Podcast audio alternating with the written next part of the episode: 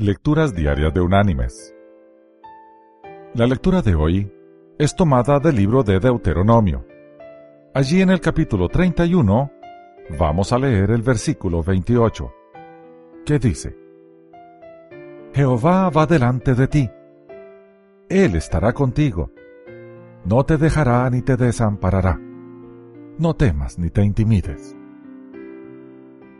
Y la reflexión de hoy se llama En sus manos. Durante una fuerte tormenta en alta mar, una mujer muy nerviosa que viajaba en un transatlántico acudió al capitán en busca de tranquilidad. Capitán, le preguntó temblorosa, ¿estamos en gran peligro? No se preocupe, señora, le respondió el capitán. Después de todo, estamos en manos de Dios. ¿Tan mala es la situación? Dijo la mujer con voz entrecortada y el terror reflejado en su rostro.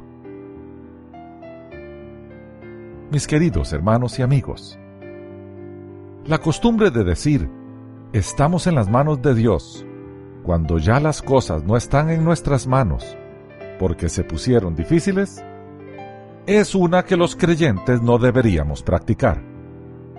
Siempre estamos en las manos de Dios, tanto en tiempos tormentosos como en la calma. Y para nosotros, estar en las manos de Dios debe ser un consuelo y debe acrecentar nuestra esperanza.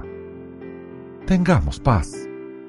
Hoy el Señor desea que sus hijos entendamos que Él siempre nos tiene en sus manos. Siempre. Que Dios te bendiga.